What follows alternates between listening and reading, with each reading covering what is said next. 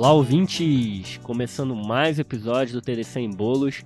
Estou aqui com meu amigo Fred. A gente vai trazer hoje, como o bolo sempre traz, o que é mais importante sobre influenza, o que você não pode deixar de saber, né, não, Fredão?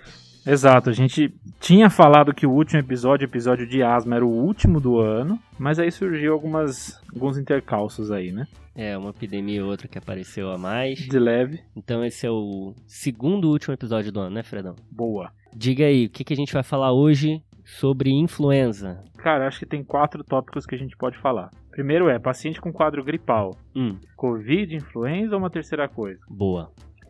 Segundo, como eu diagnostico? Quais são os exames que tem? O que, que dá pra fazer? Legal.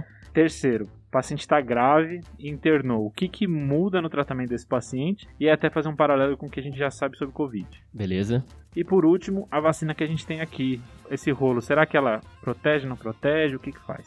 Maravilha. E no final, a gente vai dar uma palhinha sobre isolamento. Top. Então, Fred, a gente ainda tá no meio de uma pandemia de Covid, mas a gente sabe que diminuiu bastante a transmissão. E agora um paciente chega com um quadro gripal, um quadro respiratório no pronto-socorro, a gente consegue diferenciar Covid de influenza? Tem alguma dica que você pode dar? Cara, assim, a primeira resposta é não, tá? Não vai ter como diferenciar isso. Todo mundo já desligou agora episódio. Não, mas acho que as pessoas já têm essa ideia de que os, os sintomas podem ser muito parecidos. Apesar de ter um modelo mais ou menos de como é que é o Covid, um modelo mais ou menos de como é que é a influenza, muitas vezes se confundem os sintomas, são todos sintomas respiratórios. Então, a maioria das vezes eu não vou conseguir diferenciar clinicamente. Tá. Na verdade, a própria influenza é difícil diferenciar clinicamente. Tem aqueles, tem aquela série do JAMA que a gente sempre fala aqui, que acho que é a melhor série de artigos de todos. a Clinical Rational Examination. Exato, que ele pergunta assim: esse paciente tem influenza? E vê vários critérios clínicos que tentam. É o exame físico baseado em evidência. Exato, ele pega vários critérios clínicos e tenta ver se algum grupo de critérios, algum critério específico, confirma ou exclui o diagnóstico de influenza. Ele não achou isso. É, é difícil a gente. Já é difícil a gente diagnosticar a influenza em si, diferenciar do Covid, então quase impossível. No exame físico e na história. Na história do exame físico, exato. Mas quais são as, as dicas que a gente consegue tentar ver no exame físico e na anamnese que vão diferenciar um pouco um dos dois? Ou já dá uma dica, assim. Primeiro, anosmia. Anosmia e digeosia não eram achados comuns da influenza, nunca foram, né? A maioria das pessoas que já trabalhou pré-pandemia não via essa quantidade de anosmia e digeosia quando a gente vê agora, Eu né? não via mesmo, não. Então, assim, existe anosmia na influenza, que é o que o pessoal chama de anosmia de condução. O que, que é isso? Tem ranho, Nariz entupido. pronto, e não chega o cheiro. É vida de quem tem rinite. Pronto. É diferente da anosmia do Covid, onde a pessoa tá com o nariz limpo e não sente cheiro. Ela fala assim, ó, do nada eu não sinto cheiro. Então, assim, isso é uma dica para Covid. O quadro clínico, o que, o que tem de registro prévio das influenzas, tanto H1N1 quanto as outras influenzas prévias, é que o quadro de influenza é agudo. Tem relato até de pessoas que falam que elas sabem o horário que elas começaram. Então a pessoa tá normal, aí uma hora, de uma hora para outra ela começa mialgia, febre, tosse. é- é- então tem essa ideia de um, de um início meio súbito da infecção. Então o quadro de influenza abre rápido. Isso, E o quadro de Covid começa devagar e o paciente vai piorando ao longo de dias. isso, mas isso é descrição clássica, né? Então você vai ter pessoas com Covid que vão referir que começaram agudamente, e você vai ter pessoas que têm influenza que vão falar que começaram do jeito mais paulatino. Por isso que é difícil fazer essa Não diferenciação. ajudou. Não ajudei, foi mal. e aí o Covid tem aquela coisa, ah, tem aquele padrão clássico de piora ali entre o sétimo a décimo dia. Tá. Isso, a princípio, não é esperado na influenza. A influenza em si, quando ela é grave, é junto com o quadro clínico inicial. Então é esperado nos primeiros 5 a 7 dias o quadro grave. Ou a influenza pode ter como complicação relativamente comum, diferente do Covid, com infecção bacteriana. E aí é aquele padrão da pessoa tá bem, tá ruim, dá uma melhorada e piora, ou ela pega, ou ela fica com os dois de uma vez, aí ela piora de uma vez só. Mas esse de passa uma semana e ela começa a dispneia, hipoxemia, etc, isso não é comum da influenza. Aí eu vou pensar em Covid. Exato. Isso tudo para falar que não tem nenhum jeito de diferenciar os dois, foca na anosmia que talvez ajude. Então a anosmia é o que pode ajudar. Se estiver presente, vou pensar em Covid. Não tem nada mais ali que consiga fechar o quadro pra gente. E a gente nem sabe como vão ser os quadros clínicos das pessoas vacinadas, né? Por É. Covid. Duas, três vezes vacinada. E aí? Muda? Exatamente. E até H3N2 de agora muda alguma coisa dos anteriores? Será que o quadro de influenza desses pacientes é diferente? Também não sabemos. Legal, que bom que você falou isso então, que a gente vai para o segundo tópico do episódio, que é como que eu confirmo o diagnóstico de influenza. Perfeito. Então, assim, pensando em exames laboratoriais não específicos, será que eles ajudam? Acho que tem essa dúvida, né? Exames laboratoriais não específicos, o que a gente pode ver, que vai ver tanto no Covid quanto na influenza, é a linfopenia. Então, tá. a linfopenia é um padrão comum da, de, de, da infecção por influenza. PCR alto. Linfopenia acontece muito em infecções virais, em Ex geral. Exato. E aquele PCR alto, e as pessoas às vezes, porque tem gente que associa PCR alto especificamente com infecção bacteriana, tanto o Covid quanto a influenza podem dar um PCR bem alto, aí 200, 300, e não ser nada bacteriano. Tá bom.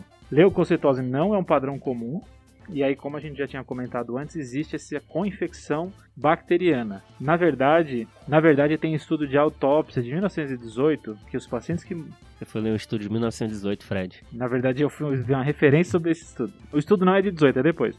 Pegaram os pacientes, fizeram a autópsia dos pacientes e viram que a maioria dos pacientes que morreu tinha com infecção bacteriana, lá em 1918. Essa é uma complicação comum do, do, da influenza. O paciente fazer pneumonia associada, tanto por estreptococcus quanto por estafilococcus. Então, esse é um paciente em que eu vou ficar com um radar muito mais sensível para infecção bacteriana do que o Covid, que a gente já viu que a co-infecção com Covid é muito baixa. Geralmente o cara infecta internado, né? Ele está internado e infecta por outra coisa. Já a influenza não. Ela facilita a infecção bacteriana, facilita a pneumonia bacteriana. Maravilha. Então a linfopenia vai ser característico da influenza, mas se tiver leucocitose, aí eu vou ficar de orelha em pé, que pode ter infecção bacteriana junto, que é muito comum, estrepto Estáfilo. Exato. E os pacientes graves com, com influenza, eu sempre tenho que pensar nisso. E a imagem também vai me ajudar, né? Imagem tanto de, de consolidação, alguma imagem sugestiva de pneumonia vai me ajudar. Isso não quer dizer que eu tenho que iniciar antibiótico terapia para todos os pacientes, mas eu que tenho que ficar mais ligado. Fechou? Fechou. E exame específico? Dois, Rafa. Mesmo esquema do Covid. Teste rápido tá. e PCR. Ok. O teste rápido comum que a gente tem por aí é, é teste para influenza A e B, e o PCR, PCR para influenza A e B. A diferença dos dois é bem semelhante à diferença dos do Covid, onde no teste rápido eu vou ter uma sensibilidade menor.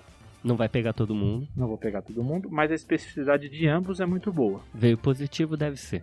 Pronto. Aí qual que eu vou pedir? Isso vai depender muito do que está disponível no seu hospital. Tem uma, uma, uma simetria muito grande entre recursos de hospitais. Então tem hospital que vai ter os dois exames, vai ter hospital que não vai ter nenhum dos dois exames. Então a ideia é tentar ver o que o seu hospital consegue fazer. Esse é o trabalho do gestor do hospital que vai ter que definir. O seu trabalho é chegar lá e perguntar qual que tem. Pronto, perfeito. E aí, Rafa, é importante na hora do diagnóstico considerar fazer o teste de Covid também. Tá. A gente continua em pandemia, paciente com quadro respiratório Talvez eu tente fazer os dois. E a Omicron vem aí, né? Exato. E por que, que é importante fazer os dois? Porque o, o tratamento muda bruscamente de um para outro. Completamente. Fechou. Então é importante a gente saber se é Covid ou influenza. Que aí vai ver se é um ou outro e se vier os dois positivos, aí manda para uma revista pública, né? Pronto. Com, Com infecção. infecção existe. A epidemia que tá dando agora, né, Fred? Dezembro de 2021 é de uma cepa Darwin. Como é que é essa história? É H3N2? O que, que é isso? É A ou B? Cara, isso é, é confusão que é aquelas classificações de infectos chatos, né? Mas vamos lá. Influenza, a gente tem influenza A e B. Tem outros lá, mas os mais importantes pra gente, A e B. Tá. As As são aquelas HN alguma coisa.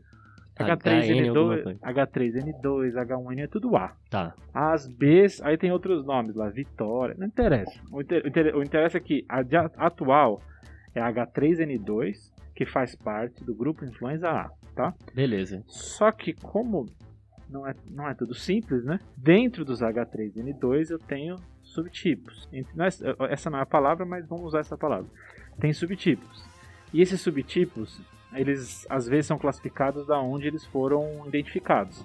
A atual que a gente tem. Foi o Darwin que achou? Foi. Pronto, foi isso. Tá bom. Darwin, Austrália. É, é por causa de uma cidade da Austrália que chama Darwin, que lá foi identificado. E aí, Rafa, é bom que você, salientou isso porque a gente comenta um pouquinho da vacina. Como é que é definida a vacinação da influenza anual? Então é feito uma avaliação de quais foram os vírus que correram mais no, no ano anterior, e aí é feita a vacina num conjunto desses, entendeu? Eu vi que as que mais circularam foram H1N1 subtipo tal, Tá. H3N2 subtipo tal e B subtipo tal. Eu faço, Um então eu, coquetel ali, um mix. exato, das, das três principais, e aí daí que eu criei a vacina. Entendi. A dif- isso é para vacina que tem no SUS, a trivalente. A tetravalente adiciona uma B. Então, no SUS eu tenho duas As e uma B, H1N1, H3N2 e uma B. No particular, a tetravalente eu tenho duas As ainda, mas duas B. E alguma delas pega, que você falou aí, H3N2. A Darwin é o H3N2. E aí? Exato, só que quando foi feita essa vacina, foi, ela foi feita com a Hong Kong, que é outra dessas, desses subtipos. E aí a dúvida fica assim, uma não... a- Elas são tão parecidas, né? As duas são H3N2, uma não pega a outra. No relatório da OMS recente, os estudos in vitro mostram que talvez não. Que a, quem se vacinou com essa cepa Hong Kong, então quem tomou vacina esse ano, talvez não faça uma imunidade boa para essa cepa que está correndo agora no final do ano. Então parece que a vacina de 2021 não tá funfando para cepa atual e a vacina paga também não tem vantagem sobre a do SUS, É, porque ela aumenta uma da influenza B, que não é o problema que nesse não é momento. o caso. Então, assim, existe discussão disso, tá? Se funciona ou não para essa variante de alguma forma, se tem uma microfunção, se tem alguma, alguma função residual, algum, algum efeito residual. Mas, a princípio, pelo que a gente sabe até agora, parece não ajudar. Por isso que essa cepa Darwin já entrou para a vacina do ano que vem. Ah, em 2022 então vem Exato. aí a vacina Quatro meses o depois, retorno. o retorno. Vacina de influenza o retorno, cepa Darwin. Boa. Beleza, Fred. Então até aqui a gente tá pensando no brasileiro que tá dando plantão na porta. Pronto. E aí já teve que ver como é o quadro clínico, já teve que pensar em qual exame pedir e já tirou as dúvidas da vacina que o paciente chegou ali e já perguntou. Mas aí internou. Eu trato que nem o Covid. Quais são as particularidades do tratamento da influenza, Fred? É, porque já ficou meio automático pra gente, né? Paciente com Covid, todo mundo já tem aquilo meio na cabeça, vai começar corticoide, vai ver se faz tocilizumab. A gente começou, comentou isso no episódio 101 de, de novos tratamentos. Esse é o, o, o beabá do Covid e da influenza. Qual que é o beabá da influenza? Pronto. Isso é importante a gente salientar que os tratamentos são totalmente diferentes. E por isso que o paciente internado tem que fazer os dois testes. Porque se não fizer os dois testes, eu tô vou- posso errar na terapia desse paciente. Quais que são as diferenças então? Confirmei que é influenza. E agora? Pronto, então o paciente estava grave, você internou, fez o teste de influenza, veio positivo. Qual que é o próximo passo? Esse paciente não deve receber corticoide. Essa é a primeira coisa. E a grande diferença do Covid. Porque tem estudo mostrando que corticoide aumenta a mortalidade nesse paciente. Tá. Então, enquanto o Covid a gente tem que fazer, nesse paciente a gente não pode fazer, e talvez essa seja a grande diferença dos dois, e esse é um dos motivos da importância de eu. Por isso que é tão importante testar pros dois. Pronto. Segunda parte, no Covid, raramente a gente vai pensar em antibiótico, porque a co-infecção é muito rara, talvez em pacientes muito graves ela aconteça, mas a porcentagem é muito baixa de, de complicação bacteriana, diferente da influenza. Tá. A influenza facilita a infecção bacteriana. Então, esse é um paciente que eu vou pensar mais em antibiótico do que eu pensaria no Covid. E aí Eu vou usar aquela dica que você falou da leucostose, né? Talvez eu veja alguma imagem diferente de consolidação e pense em fazer, ou um paciente que teve uma piora muito grande, ou aquele padrão que a gente já tinha comentado no começo de o paciente estava ruim, ele dá uma melhorada e depois ele piora. Será que essa nova piora não é uma complicação bacteriana? Isso tudo tem que estar na cabeça quando você está pensando em influenza. Maravilha. E aqui, na influenza, a gente tem um antiviral, que é o oseltamivir. Tamiflu, Tamiflu. famoso. existem críticas ao, ao, ao, ao oseltamivir, existe toda uma discussão de que se os testes que falaram dele são bons ou não, mas a gente tem grandes estudos e até meta-análises de estudos mostrando que ele tanto diminui a hospitalização no paciente domiciliar, quanto diminui tempo de sintoma. Então é, acaba sendo usado para esses pacientes internados. Mas existe essa discussão, tá, Rafa? O, o quão o quanto o oseltamivir funciona ou não, nesse paciente a gente opta geralmente por fazer. Então, Tá. o paciente internado, a gente geralmente opta por fazer. No paciente ambulatorial existem outras discussões, mas no paciente internado a gente opta por fazer. No ambulatorial tem um post lá no TDC. Se você quiser en- entrar em tadclinicagem.com.br e escrever influenza, tá lá. Três clinicagens sobre influenza. Tem as dicas de como tratar, quando tratar com oseltamivir. Boa. A dose do oseltamivir, Rafa, aqui é 75 miligramas de 12 em 12 horas por 5 dias e tem que corrigir para a função renal. Hum, Então, às vezes, pode diminuir aí para 30 de 12 em 12, aí você vai ter que ver a correção. Mas só lembrar que tem que corrigir para a função renal. Beleza. Beleza. E essa pessoa que tá com influenza, tá sintomático, como que eu faço o isolamento dela, Fred? Precisa ou não? Quanto tempo, se precisar? Boa, Rafa. Então, assim, isolamento de influenza, a princípio, é gotículas. a Tá. primeira coisa. E tem até estudo grande com isso. Então, isolamento gotículas por 7 dias Tá. ou 24 horas após término dos sintomas, aquele que for mais longo. Ou seja, o cara que está 7 dias, mas ainda está muito sintomático, talvez eu espere algum tempo e para dar aquelas 24 horas ele é assintomático.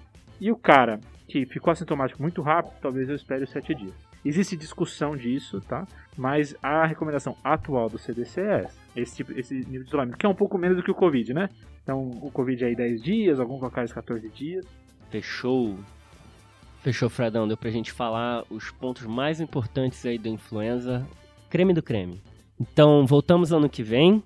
Boa. Esse é o último episódio do ano, agora de verdade. Feliz Natal, valeu Natalina. Feliz Ano Novo. E a gente volta na primeira semana de janeiro. Sigam a gente nas redes sociais, Instagram, Twitter, YouTube, tadeclinicagem.com.br. Mandem aí, por favor, suas críticas e qualquer outra coisa aí que vocês quiserem falar. Top, Rafa. Falou, Falou, falou. falou, falou. Valeu. Esse podcast tem como objetivo educação médica. Não utilize como recomendação. Para isso, procure o seu médico.